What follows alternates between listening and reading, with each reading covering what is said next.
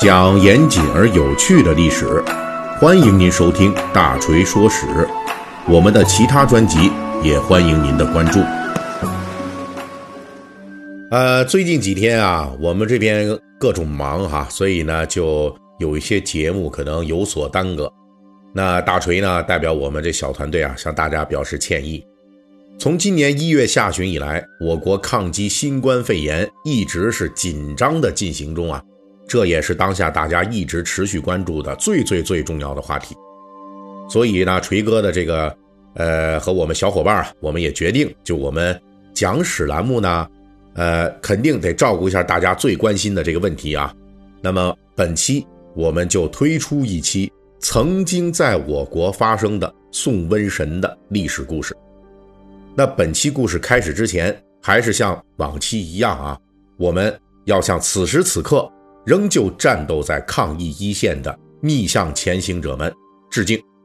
锤哥，我脸皮比较厚啊，哈哈，我就想啊，咱们这些抗疫的战士们中间，肯定有大锤的粉丝。当然，现在呢，你们太忙了，可能无暇啊听到我对你们的祝福，还有我的节目，但是我。衷心的希望，等到疫情过去之后，我们都恢复正常生活之后啊，您可以继续的来听我讲历史。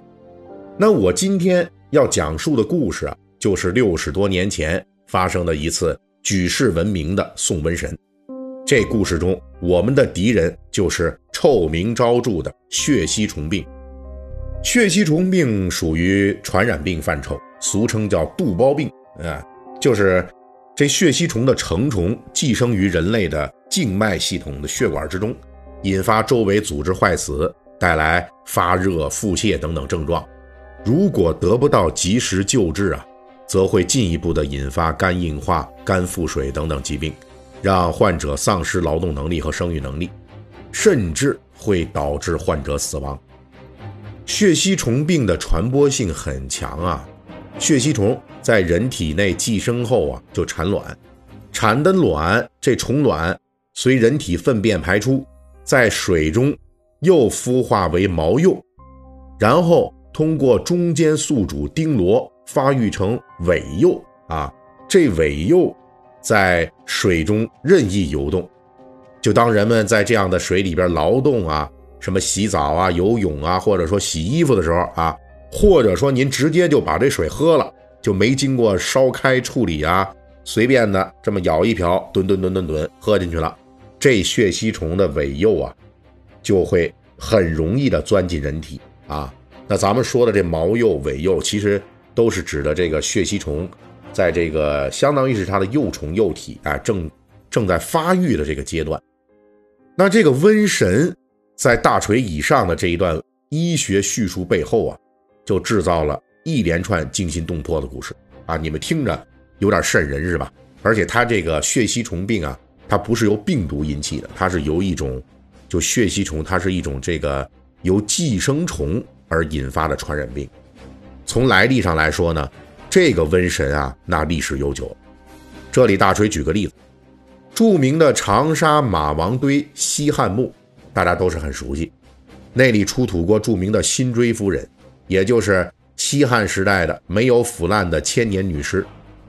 一九七三年，工作人员解剖他的时候，意外发现辛追的脏腑系器官里面就有血吸虫卵。也就是说呀，至少从考古学上来看，血吸虫病这个瘟神，在我国至少得有两千多年的传播历史了。而且这个病到目前为止，在世界范围内。还在七十多个国家流行。在六十多年前，这个瘟神则是现实的大威胁。由于民国时代政局混乱，国民政府无法组织有效的抗疫，甚至连基本的全国范围内的数据调查都十分匮乏。根据解放后初期的不完全调查，当时国内有一百多个县市受到血吸虫病的威胁。患者总人数达到了一千多万，其中仅浙江一省的患者就有约一百五十万。江西全省在民国年间因为血吸虫病而导致了三十多万患者的死亡。其中啊，因为这血吸虫病导致绝户灭门的啊，那就有五万多家。有一个村啊，在这个丰城县有这么一村儿，一八五零年前后的时候啊，有十八姓一千四百多户人家，四千多口人。结果在血吸虫病的长期的侵袭之下，村民啊，病的病，死的死，逃的逃。到一九四九年的时候，这个四千人的村子只剩下俩人了，就是这么样的一种惨烈的这个局面啊。这个战役就开始了。送瘟神需要几步呢？第一步就是进行医疗科研的攻关。这里锤哥要提一个人，他就是毛守白，他是我国抗击血吸虫病的开创性人物。在一九四七年，他曾经接受世界卫生组织的赞助，专门出国做血吸虫病的防治研学。一九四八年回国之后，他想在南京栖霞山附近。一个比较小的血吸虫病的流行区进行防治实验，当时所需的经费是多少呢？大概相当于啊，就五百斤谷子的哎这个价格。但是呢，就为了这五百斤谷子啊，他从国民政府的中央卫生实验院一路啊就往下找，一直找到这个防治试验区的乡公所，愣是没有找到一个肯出钱的。到了一九四九年全国解放之后，毛守白在人民政府的支持下，开始了新的血吸虫病的防治。这一次啊，他还是没法立即开始研究，为什么呢？因为民国时代啊，欠的债太多了，咱们这国民党政府啊，给全国人民挖的这坑太大了啊，呃，各种资源、钱啊也不太富裕，人那就更缺了。全国当时就没有几个人是学这个领域的。所以呢，毛守白必须要先当教员，把这科研和教学队伍扩大了。这毛守白用了一年多时间搞培训班，新中国第一代寄生虫防治专家和研究骨干就此诞生。有了科技和人才的储备，才能开展第二步啊，那就是防治试点。防治试点到了一九五六年前后，送瘟神的工作才算真正开始。这就是第三步了，集中制定送瘟神的全国范围内的统筹计划。从1955年到1956年，连续举行三次全国血吸虫病防治会议。经过反复讨论，就敲定了国家层面的送瘟神计划。那为什么要设计这么高层面的防治计划呢？大锤在这里提供一个数字啊，当时全国血吸虫病各个疫区啊。成立了两百多个防治站，一千三百多个防治组，专门培训一万三千多名专业的防治干部，另外还有八万多名保健员，他们将在全国三百零九个县市开展工作，同时啊，还得有两万五千多名啊这个区乡干部啊配合他们开展工作。准备这么多送瘟神的骨干，那就是为了接下来的连续三步。灭除血吸虫病的中间宿主丁螺，管理疫区水源和环境卫生，还有就是收治血吸虫病的患者。在当时，这三步中的每一步啊，都需要大量的人民群众的参与。比如说，一九五七年，上海为了辖域内的治理这个河道啊，就是他们要把这个有钉螺活动的这个河道要要进行彻底的治理。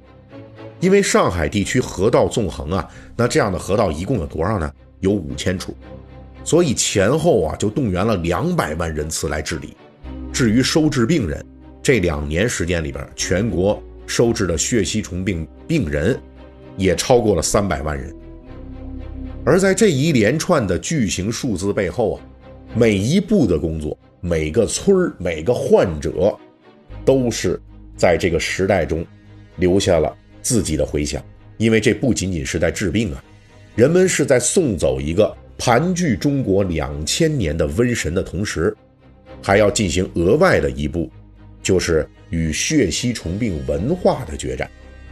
那我说到这儿，可能有人就会问了：血吸虫病这不是一种医学的这疾病啊，怎么又跟文化扯上关系了呢？哎，确实是这样，因为这个病在我国盘踞的时间太长，肠道啊，滋生出了一大串就畸形文化、奇葩文化啊。比如说，这疫区的迷信已经是泛滥成灾了，各种神仙鬼怪啊，那都有自己的庙，长期积累的信众甚多。这患者宁可信鬼神，也不信医生。再比如，疫区长期的这个疾病导致无数家破人亡，结果那些发灾难财的也成了气候了。有的呢，专门低价收购患者田地；有的专门给患者救命钱放高利贷。由于长期的疾病恶化，疫区的患者还有他们的家属普遍的精神状态堪忧，生活态度麻木消极，大量患者就构成了疫区内比疾病更加可怕的垂死气息。这些畸形文化如果不先铲除干净，那老百姓。也不跟你去灭丁螺呀，更别说改变生活习惯、改善生活环境。大量的防疫工作，你需要疫区的老百姓积极配合，那怎么办呢？那这不能靠硬来。我们所说的说动员工作，就只能是啊，做思想工作，把这个人的思想你得说通了，就必须是靠一点点的宣传和普及的教育。怎么普及啊？比如说很多疫区的患者。都是相信这自家上辈子造孽了，所以才自己遭这种病。于是呢，防疫人员就带着显微镜，挨家挨户的跑，让患者亲眼看到自己粪便里边的虫卵。啊，你们看见了吗？哎，还有这自家沟里边的一些就钉螺里边这血吸虫的尾幼啊，就让患者亲眼看到，就让他们知道这不是什么虚幻的造孽，这是眼见为实的寄生虫病。又比如啊。由于民国时代文盲率超级高啊，当时疫区的人民根本看不懂什么防治文献，那怎么办呢？那只能是上更丰富的这个宣传的方式了。哎，就是宣传画、幻灯机，还有什么时髦戏啊、流行歌，以这种方式。总之啊，就是什么新鲜咱们就上什么。幻灯机那时候被称为土电影啊，这个乡村啊，极少见过这种东西。那当疫区的老百姓像赶集一样呼噜呼噜的都来参加这个防治宣讲的时候，再顽固的畸形的这种瘟神文化，也注定是要被锤得四分五裂。这一连串的步骤下来啊，横行我国两千年的血吸虫病终于得到了根本上的扭转，从大范围内呢被遏制了。到了这时候啊，那还得再补上一步，就是长期监控。这个监控几经曲折，一直延续到今天。血吸虫病虽然说还没有被彻底消灭，但是这个瘟神曾经威胁上千万人的这种恐怖的局面啊，那早已被摧毁了。人类在与血吸虫病的战斗中收获了前所未有的经验与信心，接下来的将是新的抗疫传奇。好了，节目最后啊。咱们也整个小彩蛋啊！一九五八年，毛主席在得知防治血吸虫病取得重大进展之后，作《七律诗·送瘟神二首》。大锤呢，今天就即兴发挥一下。咱们讲完历史故事，顺带着啊，赠送诗朗诵一首《七律送瘟神其二》：春风杨柳万千条，六亿神州。尽舜尧，红雨随心翻作浪，青山着意化为桥。天连五岭银锄落，地动山河铁臂摇。借问温君欲何往？只传明烛照天烧。好，今天的节目啊，就给大家讲到这里。你要是喜欢听呢？可以微信添加四四七九二五八零三一七八，让我们的小助手拉您进入大锤粉丝群。